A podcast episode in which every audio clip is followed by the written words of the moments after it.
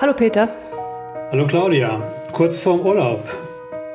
Ja, ja, ja, ich brauche den Urlaub aber auch dieses Jahr wie nie zuvor in meinem Leben. Diese Zeit ist schon ganz schön verrückt. Ich meine, ich, Was ich, meine, ich hätte die letzten Monate Urlaub gehabt in Corona, aber Ja, aber ging es dir nicht auch so, dass die Zeit noch schneller vergangen ist als ohne Corona, also in ganz normalem gesellschaftlichen Kontext? Ich fand, die Zeit hat ist gerast, also zumindest ging es mir so. Ich Hm. weiß nicht, woran das liegt. ich fand das irgendwie intensiver.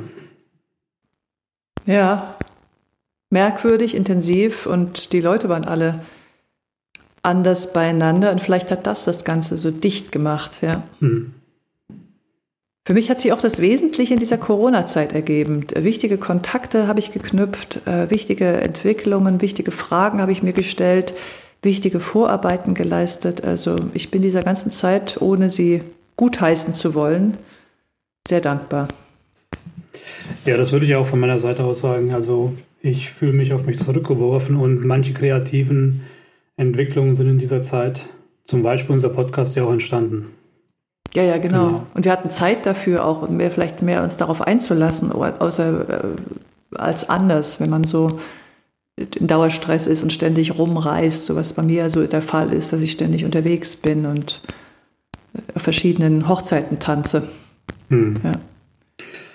Eine, also wir sind ja jetzt am Podcast 5 ähm, und ich habe die letzten Tage nochmal Revue passieren lassen und äh, teilweise habe ich die ja auch äh, geschnitten und immer wieder gehört und ich habe mich gefragt, Claudia, ähm, Charisma, wie, wie denkst du darüber? Charisma, kann ich das in die Wiege gelegt bekommen? Das ist eine interessante Frage. Wird, wird mir auch sehr oft gestellt, die Frage. Und ich muss die Leute, die das glauben, leider enttäuschen. Ich bin der Meinung, Charisma kann man in die Wiege gelegt bekommen durch die richtigen Eltern, die einem die richtigen Glaubenssätze einprägen, aber man kann Charisma definitiv lernen. Also man kann sich nicht darauf ausruhen zu sagen, ja, ich habe halt kein Charisma, ich bin halt nicht begabt, ich habe halt keine Ausstrahlung, ich bin eher so ein bisschen schüchtern. Ich will nicht sagen, dass es keine schüchternen Menschen gibt, aber Charisma hat für mich viel mit der inneren Einstellung, die wir zu uns selbst haben, zu tun. Also ich nenne das immer Glaubenssätze. Also was glaubst du in dir drinnen über dich selbst? Mach mal ein Beispiel, was kann ich denn über mich selber glauben? Zum Beispiel, du kannst glauben, alles, was ich anpacke, gelingt. Oder wenn ich etwas schwer finde, dann muss ich es einfach nur oft genug versuchen und dann klappt das. Oder du kannst glauben, oh Gott, das ist schwer, das klappt nie.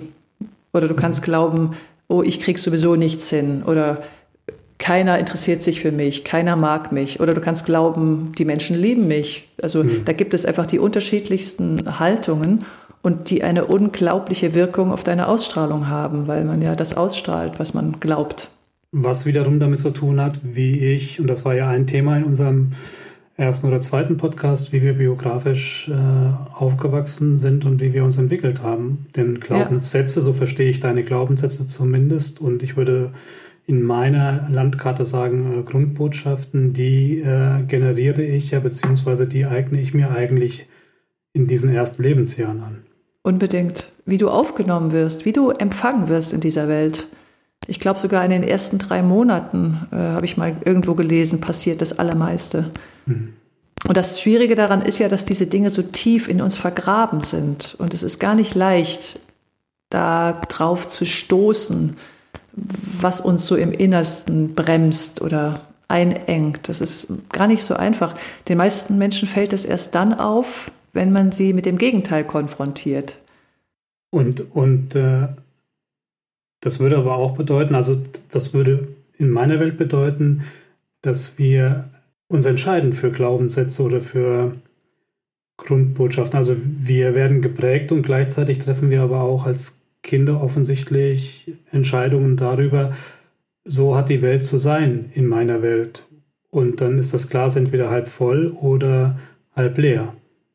Ich würde, also ich würde nicht sagen, dass ein Kind Entscheidungen trifft. Also das würde, ich würde sagen, das Kind ist unterbewusst wird es geprägt und Entscheidungen kann man, so wie ich das sehe, das ist nicht, also das kann man anders sehen, aber kann man erst treffen, sobald man darüber hinaus ist, wenn man älter geworden ist, wenn man wirklich bewusst, sich bewusst ist über gewisse Dinge. Ich glaube, ein Kind hat noch gar nicht so die Möglichkeit, sich zu entscheiden, möchte ich an das glauben oder an jenes, sondern es nimmt die Welt, in die es hineingeboren wird und die, die, die Haltung der Eltern zum Beispiel nimmt es auf, als sei das das Einzige, was existiert.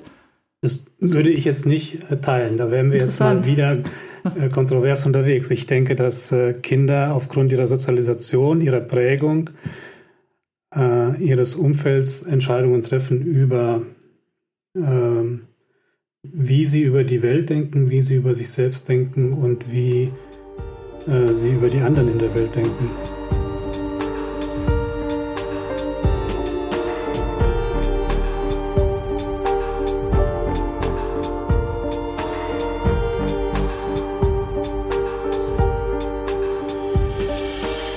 kann mich erinnern, dass mein, ähm, mein Vater ist ähm, durchaus ein cholerischer Typ gewesen. Also der hatte Phasen, da war er ganz ruhig, aber es gab Phasen, da ist er explodiert und für mich war als Kind nie klar, wann wird das eine und wann wird das andere passieren. Es konnte so oder so sein. Und ich kann mich äh, erinnern, dass ich mit fünf oder sechs auf dem Hof gestanden bin und gesagt habe, so wie der reagiert, nur weil meine Kette vom Rad gesprungen ist, ähm, so will ich nie reagieren. Mhm. So will ich nie mhm. ausflippen. Also so will ich mich, jetzt könnte ich es äh, noch gröber machen, so will ich mich nie zeigen. Und das habe ich dann auch getan. Ich habe Aggressionen eher unterdrückt, kontrolliert und äh, habe mir überhaupt nicht erlaubt, äh, laut zu werden. Aber das ist doch auch eine Reaktion, auch wenn du das Gegenteil machst, ist das ja das kenne ich von mir ganz genauso, ist das ja eine, eine Prägung, wo du zwar dich entscheidest in dem Moment, da hast du recht, aber ich meine damit, weißt du, äh, ähm, du, du, du reagierst ja durch das Gegenteil, um einfach nicht zu sein wie er, weil du unter ihm gelitten hast. Hm, ich würde das Antiskript nennen oder Gegenskriptentwurf nennen. Ja. Aber es ist eine Entscheidung, die ich getroffen habe. Ich kann mich erinnern an die ja. Situation, den Moment, was für ein Wetter war an dem Tag, äh, wo wir da gestanden haben und ich habe diese Entscheidung getroffen. Das, deswegen finde ich das so spannend, wenn wir nach diesem Charisma fragen und ist das in die Wiege gelegt. Da würde ich dann schon bei dir sein, würde sagen, ähm, ähm, das hat sehr viel damit zu tun, wie wir in diese Welt hineingekommen sind und wie wir willkommen geheißen wurden und gleichzeitig, wie wir selbst die Welt, die uns entgegengekommen ist, aufgenommen haben. Ne? Das ist so ja. ein Gemisch aus verschiedenen Aspekten. Und ich denke, heute mit meiner Erfahrung, mit meinem Wissen, auch mit dem Dialog mit dir, dass, äh, dass da eigentlich auch Wurzeln liegen. Und dass es wichtig ist, auch da in diesem Prozess der Entwicklung von Charisma und Präsenz äh, ein Augenmerk drauf zu legen. Unbedingt, unbedingt. Mir fällt dazu ein, biografisch, äh, ich wurde, von, mir wurde immer von meiner Großmutter gesagt, dass ich bei meiner Geburt so hässlich gewesen sei. Wow. Mhm. Und die war auch nicht besonders nett, diese eine Großmutter, die ich da hatte. Die andere sehr, aber die eine war echt nicht so besonders eine Lichtgestalt. Und ich weiß, dass mich diese Haltung mir gegenüber geprägt hat. Und das ist eins meiner schwierigsten Auf, eine meiner schwierigsten Aufgaben, auch als Schauspielerin, ähm, darüber mich hinaus zu entwickeln, weil das ist so eine, ich weiß nicht, wo sich das absetzt im Menschen, aber das sind so Dinge, die sitzen wie in den Zellen drin, solche, solche Aussagen. Hm. Auch wenn sie überhaupt nicht stimmen objektiv. Und du kannst dir Fotos von dir selbst anschauen und du weißt, das stimmt nicht, aber das Gefühl sagt dir was anderes. Und das sage ich auch oft meinen, meinen Kunden, weil die Menschen, wenn sie mich jetzt so erleben oder in einem Film sehen oder so oder auf der Bühne, dann, dann haben sie immer den Eindruck, ja, du hast das ja, du bist begabt, du, du kannst das ja alles. Und ich sage immer, das habe ich mir erarbeitet. Das ist nichts, was ich in die Wiege gelegt bekommen habe, sondern das ist Ergebnis einer jahrelangen kontinuierlichen Arbeit an mir selbst. Also das ist, ich bin das beste Beispiel dafür, dass Charisma nichts ist, was du hast oder nicht hast, sondern das hat was mit deiner Entfaltung zu tun, mhm. die du im Leben, wie du dich entfaltest. Ja? Mhm.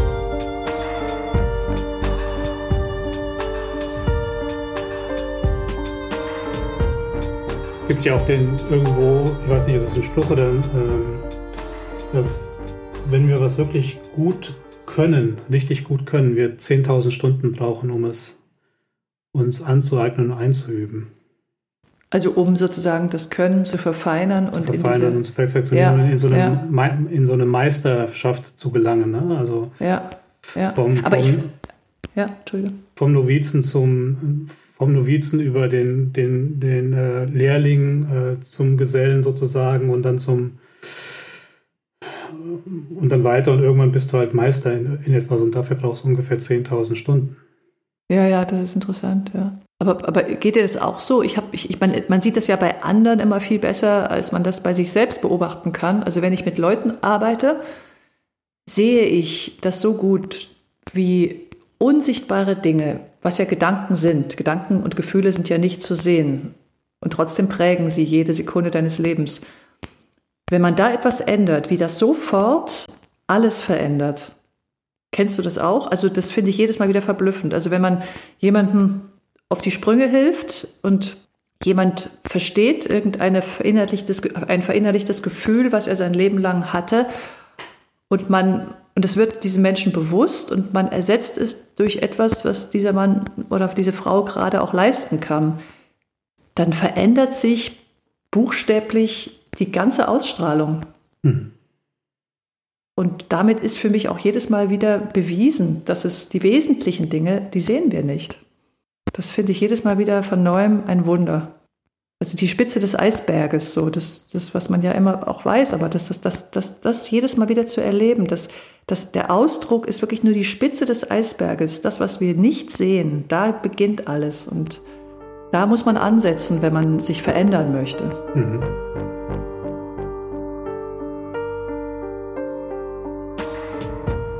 Jetzt, jetzt bist du bist du ja auch äh, Dozentin an der Hochschule, ist das richtig? Ja, ja. In Stuttgart. In Stuttgart, ja. Aha. Genau. Und wie machst du das dort? Da kommen ja, wie alt sind sie? 18, 19? Nee, nee, die sind älter. Also die Älter. Studenten sind so, die, ja, die jüngsten so vielleicht 20 und die ältesten so knapp 27, 28 oder so.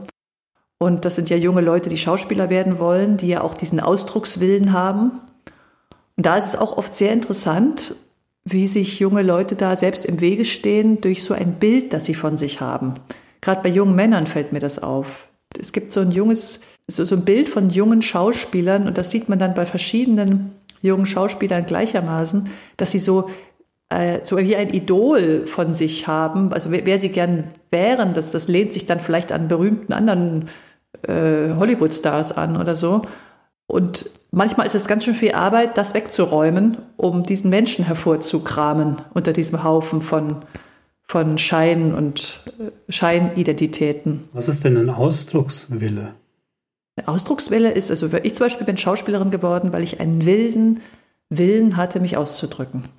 Über, über die Grenzen des normalen Lebens hinaus, also über das, was man als normales Leben bezeichnet, so Job machen, Alltag, Familie, sondern sich ausdrücken, mehr zu sagen, als was der Alltag hergibt. Das ist für mich Ausdruckswille. Also der Wille, etwas zu sagen in dieser Welt, etwas von sich preiszugeben. Ist das per se auch schon äh, etwas Extrovertiertes? Das ist eben, ich bin zum Beispiel eigentlich von Haus aus eher introvertiert, habe mich aber in einen extrovertierten Menschen verwandelt. Das ist sehr interessant. Auch das geht. Aha.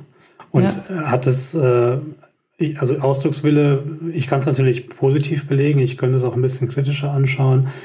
Hat das auch was mit Narzissmus zu tun? Unbedingt. Also ich glaube, es gibt äh, so viele Narzissten unter, unter Schauspielern, dass das ist gar nicht schwer, da Narzissten zu finden, weil ich behaupte auch immer, Menschen, die gesund sind, werden nicht Schauspieler. Also, also es hat auch was, aus, na, es kommt aus einer Not. Also ich habe bis jetzt wenig Menschen kennengelernt, von denen ich sagen würde, die sind jetzt innerlich wirklich ausgewogen. Es sind meistens Menschen an der Grenze zum Wahnsinn. Also weil es auch viel zu schwer, als dass man das so nebenher machen kann. Also viel zu tiefgründig. Man muss viel zu viel mit sich ins Gericht gehen ständig. Das tut man nur, wenn man einen Leidensdruck hat. Das ist meine Meinung. Okay.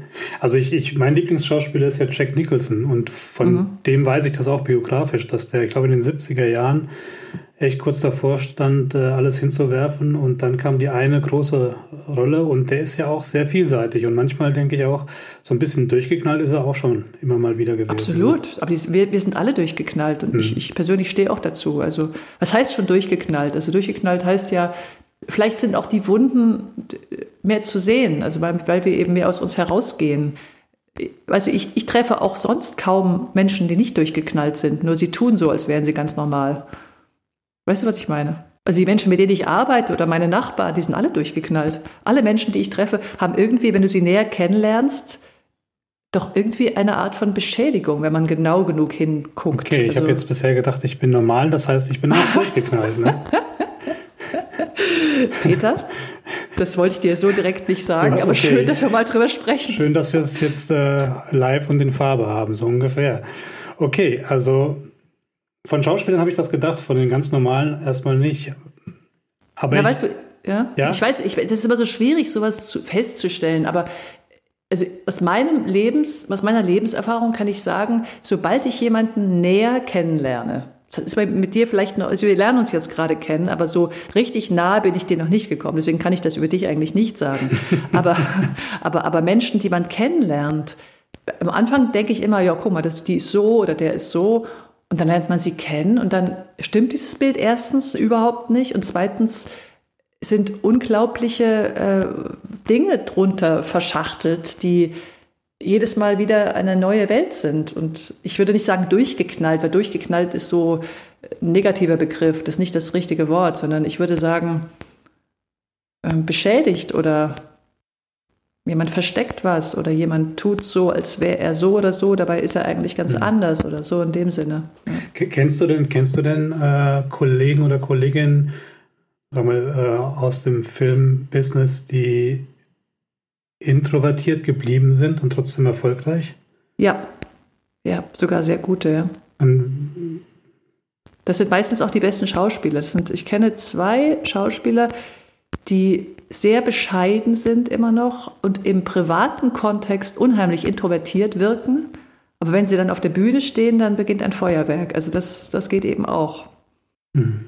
Aber oft sind diese Leute unglaublich authentisch, weil es irgendwie, weil diese Introvertiertheit vielleicht noch irgendwas in ihnen gerettet hat, was andere schon so vor die Menschen geschmissen haben. Ich weiß nicht, ob du weißt, was ich meine. Also so dieses ständige Spielen und auch im, im Alltag, im normalen Privatleben so immer so etwas von sich hergeben, das verdirbt die Menschen auch leicht. Und da haben als introvertierte äh, Menschen vielleicht einfacher, weil sie sich vielleicht mehr treu bleiben noch mhm. oder so. Aber es ist alles nur, das, das ist nicht belegt. Ich denke mir das nur so. Also. Mhm.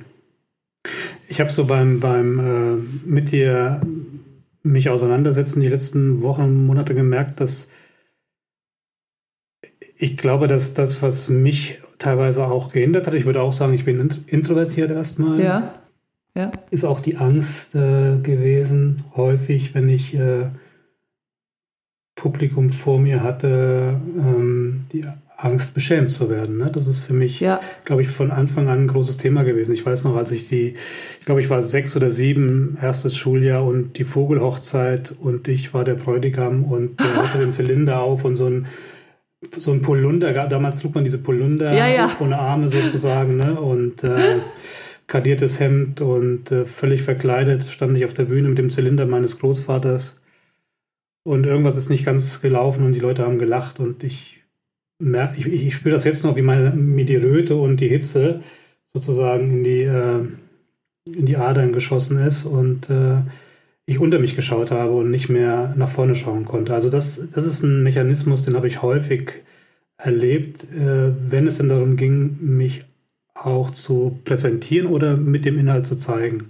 Was würdest mhm. du, was würdest du Menschen heute, die in solchen Situationen sind, äh, was wäre so, so ein erster Aspekt, den du ihnen vermitteln würdest? Womit ich immer anfange, ist, ich frage diese Leute, was ist denn das Allerschlimmste, was sie sich vorstellen können, was passieren könnte. Was ist die absolute, das ist das schlimmste Szenario? Was ist das, was ist der Worst Case? Also was wäre, also in deinem Fall würde ich dich jetzt fragen, was, also außer dem, was du gerade geschildert hast, könnte noch etwas Schlimmeres passieren? Ich finde das schon mega schlimm. Also, also, vielleicht haben sie gar nicht mich ausgelacht, aber es hat sich auch angefühlt, als ob ich ausgelacht würde. Ne? Ja. Ähm, und das Gesicht zu verlieren. Also, ich glaube, so das ja. Thema Gesicht verlieren ähm, spielt da eine Rolle. Und dann sage ich immer als zweites, das ist meine tiefe Erfahrung, das, wie wir uns fühlen, auch wenn wir zum Beispiel Lampenfieber haben oder uns beschämt fühlen oder uns peinlich fühlen, davon sieht man im Außen 0,0001 Prozent. Das heißt, von dem, wie du dich damals als Junge mit dem karierten Hemd und dem Polunder gefühlt hast, haben die Leute einen Bruchteil, wenn überhaupt, wahrgenommen. Für dich war das eine Riesengeschichte, an die du dich heute noch erinnern kannst. Die Leute haben davon nichts mitbekommen. Mhm.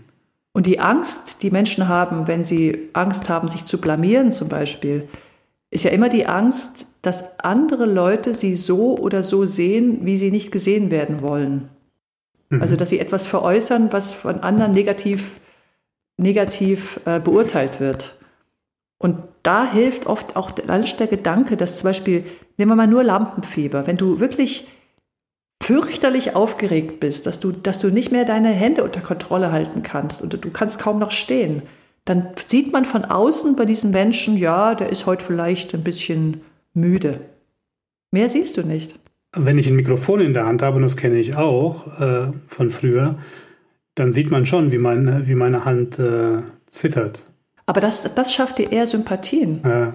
Das habe ich immer wieder erlebt, weil es sind ja alles Menschen und die können sich alle jetzt in dich hineinversetzen. Und wenn deine Hand zittert und du wirkst dabei ein bisschen müde, wie du das sagst, ist das überhaupt kein Grund für die Leute, die da sitzen, zu denken, mhm. oh, was macht denn der da? Das ist ja super peinlich. Du selbst, für dich wird das Zittern riesengroß. Und deswegen meine ich oft, wenn man sich einfach mal klar macht, dass das, was du fühlst, nur in dir zu fühlen ist und dass die anderen das bei weitem nicht wahrnehmen können, sondern sie sehen ein ganz anderes Außen, als du meinst, was sie bei dir sehen. Hm das hilft oft mental, dass die Leute das nicht so hochhängen, die Dinge, die sie innen wahrnehmen. Hm.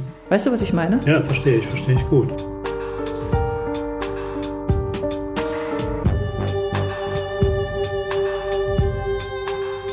Scham ist für mich ein Thema, wo wir auf jeden Fall tiefer, tiefer reingehen, denke ja. ich mir in den nächsten Podcast. Ein anderes ja. Beispiel, was ich habe, ähm, äh, als Student habe ich äh, Dogmatikvorlesungen gehabt und irgendwann am Ende muss man auch äh, dort was präsentieren. 20 Minuten. Und ich kann mich erinnern, also Dogmatik war das Fach, was ich überhaupt nicht abkonnte. Und einen Tag vorher bin ich heiser gewesen. Und ich konnte an dem Tag, wo diese Präsentation stattfinden sollte, nicht mehr sprechen. Also meine Stimme war komplett weg. Wie würdest du damit umgehen? Ja, da kann ich. ja, also wenn die Stimme weg ist, dann es ist immer die Frage, ist sie wirklich weg, dass kein Ton mehr kommt? Ich habe das neulich erlebt bei der öffentlichen Lesung, die, die, die, die, wo ich wirklich gebucht war. Meine Stimme war weg. Weg. Oder, oder kam bei dir noch ein, ein Pieps oder ein weg. Flüstern? Weg. Weg. Ja, also da kannst du es nur, also wenn das wirklich jetzt etwas ist, was heute und jetzt stattfinden soll, dann muss man es absagen. Hm. Wenn die Stimme weg ist. Da gibt es auch keine Tricks. Da kannst du dir alle Tabletten aus der Apotheke besorgen. du kannst unendlich Geld ausgeben. Es hilft nichts. Das beste Mittel ist noch Gelo Revoice. Das sind so, so Tabletten, die man nimmt. Das, das macht das befeuchtet den Hals. Aber das hilft nichts, wenn deine Stimme weg ist. Da kann man nur vorbeugen, dass das nicht passiert. Da hätte ich viele Mittel. Aber ich hatte zum Beispiel eben diese Lesung, meine Stimme war auch weg und dann ist meine Tochter, die ist 19 gewesen zu dem Zeitpunkt, für mich eingesprungen hat für mich auf der Bühne dann da gesprochen. Das war auch ein Höhepunkt. Aber wirklich, da kannst du nichts tun. Hm. Also mit Heiser kannst du durch Technik noch versuchen, da einigermaßen anständige Töne zu produzieren. Aber wenn die Stimme weg ist, dann muss man sie auch in Ruhe lassen, weil sonst kann Schlimmeres passieren. Also die Stimme ist ein sehr empfindliches Organ und da kann man einfach nur stumm bleiben. Auch manchmal ganz heilsam. Hm. Ja, was hast du gemacht in der Situation, als die Stimme weg war? Es gab keine Bewertung. Also ich habe das schriftlich abgegeben, was ich ausgearbeitet Eben. hatte, genau. Eben. Ja. Nee, aber da gibt es auch wirklich keine Tricks mehr. Da habe ich wirklich mein Leben lang versucht, da noch rumzudrücken und dann noch doch was rauszupressen und es wurde immer schlimmer und, und die ganze, die ganze Infekt dauerte dann noch drei Wochen länger. Also das kann man getrost vergessen. Das kann man wirklich getrost vergessen. Sag mal, Peter, was ich dich noch fragen wollte, was jetzt seit fünf Folgen in meinem Kopf ist. Du hast mir irgendwann mal erzählt äh, von deiner, ja, von deiner Schüchternheit oder Angst, vor Leuten zu sprechen und von den ersten Erlebnissen, die du da hattest in deinem Beruf als Pastor. Mhm. Du hast erzählt, dass du einfach fürchterlich aufgeregt warst vor diesen Auftritten. Mhm. Und hast du da, du hast es ja trotzdem eine Weile gemacht, diesen Job. Also wie hast, wie bist du damit umgegangen? Also mit dieser ja, Introvertiertheit oder Angst, ja, ich glaub, zu werden? Ich glaube, es ist so, dass mit dem Introvertierten äh, oder Schüchternen, das ist ein Aspekt gewesen. Ich habe ja in unter, also ich glaube, es kommt auch schon auch auf den Rahmen an und ich habe ja in unterschiedlichen Kontexten gepredigt. Das eine ist äh, sonntags morgens auf einer Kanzel stehen, also wirklich auf einer Kanzel, ähm, auf so einem Schiff sozusagen, an dem du dich festhalten kannst, äh, in den Stürmen äh, deiner Predigt sozusagen und in den Stürmen in dir. Und ähm, wo auch ein bestimmter Stil erwartet wird, an dem ich mich, glaube ich, auch gerieben habe und rebelliert habe. Und äh, so ein Kontext wie, ähm, es gibt ja durchaus unterschiedliche Kirchen- und Gemeindekulturen, wo es freier zugeht und äh, wo eine andere Sprache gesprochen wird. Äh, sag mal, die Sprache des Volkes sozusagen. Also dem Volk auf den Mund geschaut oder so. Und da ist es mir wesentlich leichter gefallen, weil da konnte ich eher der sein, der ich bin. Und teilweise äh, hat es auch eine hohe Anpassungsleistung benötigt. Und ich glaube, da sind so die Spannungen auch drin gewesen. Das eine ist das sich nicht zeigen oder sich nicht trauen zu zeigen. Das andere ist so, passt der Kontext, in dem ich mich bewege, zu, zu dem, der ich bin. Oder zu dem, der ich sein will. Und wie bist du mit der Angst umgegangen, ganz konkret? Also wenn du jetzt da gleich hin musstest und du hattest einfach Angst, so? Puh kontrolliert, also ich habe versucht, das zu kontrollieren. Ich habe da nicht sehr viele, viele Mechanismen gehabt. Ne? Heute würde ich, glaube ich, äh, das ist ja jetzt 30 Jahre her fast, oder da würde ich, glaube ich, anders damit umgehen. Heute würde ich äh, möglicherweise, wenn ich nochmal an solche Punkte kommen würde, äh, meditativ arbeiten, also mit meiner Atmung äh, in der Meditation arbeiten äh, und stärker zu mir äh, gehen innerlich und weniger auf das Außen achten. Also ich glaube, das ist auch ein Aspekt, äh, den wirst du vielleicht anders benennen mit anderen Begrifflichkeiten, aber ich denke, wenn wir, wenn wir so mit Aufregung zu tun haben oder mit dem Thema Angst vor Menschen, dann hat das sehr viel damit zu tun, äh, dass wir uns zu sehr aufs Außen konzentrieren und zu wenig bei uns selbst in dem Moment sind. Und da, ja, sehe ich genauso. Mhm. Das hat sehr viel auch, glaube ich, mit Atmung zu tun, mit, äh, mit äh, Kontakt zum Körper und Kontakt zu mir selber. So würde ich das heute machen, ne? Viel stärker. Mit Präsenz eigentlich. Präsenz, Nämlich ne? Präsenz ist ja auch dieses, dieser Kontakt, den wir, dass wir nie zu viel Energie nach außen geben, sondern immer noch einen Teil bei uns lassen. Also dass wir nicht alles nach außen tun. Ne? Mhm. Ja.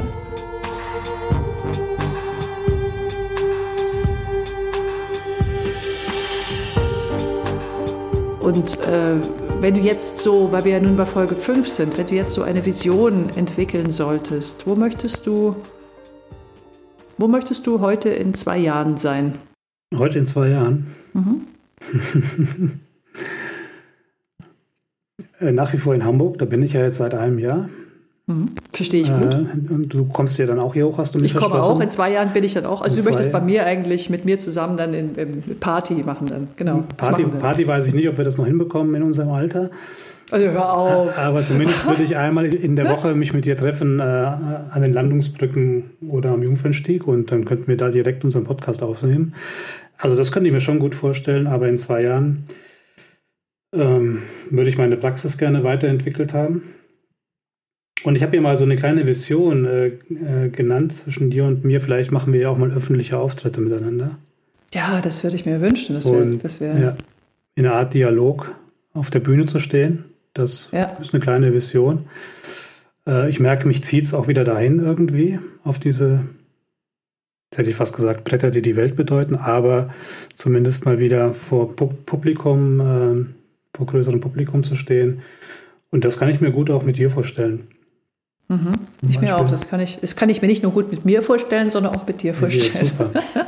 Ja, ja, das ist äh, schöne Vision. Und ich glaube auch und ich erlebe auch, wie die Welt, dadurch, dass sie sich so rasant verändert, äh, die viele Menschen sehnen sich nach Anstoß und nach neuen Ideen und nach neuen, nach neuen Konzepten vielleicht auch und nach, neu, nach einer neuen Art, sich selbst und die Welt zu betrachten. Und das macht unheimlich Spaß gerade. Also ich bin halb manchmal ein bisschen in Angst, was da auf uns zukommt, so global. Mhm. Halb freue ich mich aber auch, weil ich sehe, wie viele neue Möglichkeiten gerade geboren werden. Und da bin ich eigentlich sehr hoffnungsvoll, was die nächsten Jahre angeht. Und ich freue mich auch drauf. Ja, und es, in Hamburg gibt es ja viele kleine und äh, kleine und große Bühnen und vielleicht finden wir ja eine kleine Bühne zum Beispiel.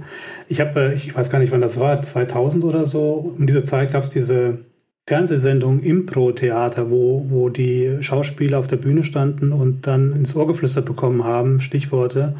Mhm. Ken, kennst du das? Hast ja, das ja, kenne ich. Mach ich. Das mache ich auch oft mit in Seminaren, dieses Spiel. Ja. Mhm. Das mag ich, glaube ich, sehr. Das würde ich gerne mit dir ausprobieren. Das machen wir. Wir haben ja im September ein Seminar in Lörrach vom mhm. 4. bis zum 6. Das macht den Leuten auch immer total Spaß, weil sie dann ihre Komfortzone verlassen Verlassen. müssen. Mhm. Und, das, und das bricht so ein bisschen dieses Gehäuse auf, in dem sie so sitzen. Und das tut allen immer gut. Mhm. Ja. Am 4. bis 6. Äh, September in Lörrach, wer dabei genau. sein will, äh, kann sich bei Claudia oder bei mir melden. Ein Workshop, den wir zusammen machen, wo man uns zumindest mal live und in Farbe äh, zu zweit erleben darf und wir uns ja wahrscheinlich auch mal wieder zu zweit erleben dürfen. Ähm, und wir haben Themen äh, für die nächsten Podcasts, die wir auch äh, beim letzten schon erwähnt haben, zum Beispiel das Thema Scham. Was haben wir noch, Claudia? Dann hatten wir noch das Thema, kurz mal blättern hier, raschel, raschel, äh, Kontakt. Kontakt, genau. Körpersprache, ne? oder? Ja. Das habe ich mir aufgeschrieben. Kongruenz. Kongruenz, mein Lieblingswort. Innen und Außen. Wie passt das zusammen? Passt das überhaupt zusammen? Und Real Self und Pseudo Self. Ja, auch eins meiner Lieblingsthemen. Genau. Ne? Also darauf freue ich mich wirklich extrem auf diese, auf diese konkreten Themen, die wir da besprechen. Und ich finde es auch schön, dass wir dann uns wirklich Zeit nehmen, uns darauf zu konzentrieren. Genau. Und das tun wir dann, wenn du äh, wieder zurück bist aus deinem Urlaub. Genau. Und äh, machen weiter mit den kommenden Folgen. Genau, ich freue mich drauf. Und wer mehr von uns noch hören und lesen will, kann das wieder tun unter äh, kraftvollepräsenz.de. Dort findet ihr auch einen Blog, der diese Woche wieder einen neuen Inhalt erhält. Von Peter, auf den freue ich mich besonders. Den lese, lese ich dann am Meer. Am Meer. Alles klar. Mhm. Dann wünsche ich dir erstmal eine gute Zeit am Meer. Ich halte Danke. die Stellung in Hamburg und Sehr gut. Äh, schau, dass das äh, Leben hier weitergeht und wir lesen uns nach deinem Urlaub oder hören uns. Genau. Mach's gut. Claudia. Bis bald, Peter. Ciao. Ciao.